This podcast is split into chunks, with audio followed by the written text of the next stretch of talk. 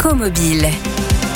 Aujourd'hui, on estime que plus de 650 000 voitures électriques et hybrides sont en circulation sur nos routes françaises, peut-être d'ailleurs la vôtre, mais vous hésitez à emprunter l'autoroute pour différentes raisons, notamment la recharge. Alors rassurez-vous, tout est étudié pour que votre trajet se passe sans encombre de A à Z et sans tomber surtout en rate de batterie. Bonjour Damien Carbonneau. Bonjour. Damien, vous êtes responsable développement des airs sur le réseau SANEF SAPN et aujourd'hui, est-ce qu'il y a suffisamment de bornes de recharge sur nos autoroutes Oui, euh, très très largement. On en a aujourd'hui sur l'intégralité des aires de service et systématiquement sur toutes les aires de service, il y a plusieurs bornes. Le premier moyen simple de savoir où sont ces bornes, c'est finalement de se dire euh, où est-ce qu'il y a des aires de service sur le réseau SANEF. Donc ça permet d'avoir en moyenne une station euh, très haute puissance disponible environ tous les 50 km. Après, pour avoir précisément une carte, effectivement, sur la carte sanef.com, qu'il est possible de retrouver la localisation des stations. Et puis on peut aussi, via l'application Bip Go, retrouver cette information via l'application de manière très facile. Est-ce que ça fonctionne vraiment avec toutes les marques de voitures Alors oui, c'était notre volonté très forte euh, et c'est même notre mission de service public. Donc aujourd'hui, on a une offre universelle sur toutes les aires de service qui permettent à tous les véhicules, quels qu'ils soient, euh, de, pouvoir se recharger. Et une recharge, ça prend combien de temps? Est-ce que c'est long ou est-ce que c'est assez court? On est sur de la recharge ultra rapide. Hein. c'est un service de l'autoroute. La durée de recharge, euh, passer de 20 à 80 de charge, ça prend entre 20 et 30 minutes. Et comment est-ce qu'on va procéder pour le paiement? La plupart des utilisateurs de véhicules électriques, ils ont une carte qui leur est fournie par un, ce qu'on appelle un opérateur de mobilité. C'est une carte qui leur sert euh, pour le paiement, même si les clients ne sont pas euh, dotés de ces, de ces cartes. Donc, il est possible sur toutes les aires de payer euh, via sa carte bancaire. C'est un service qui est en cours de déploiement, mais qui sera rapidement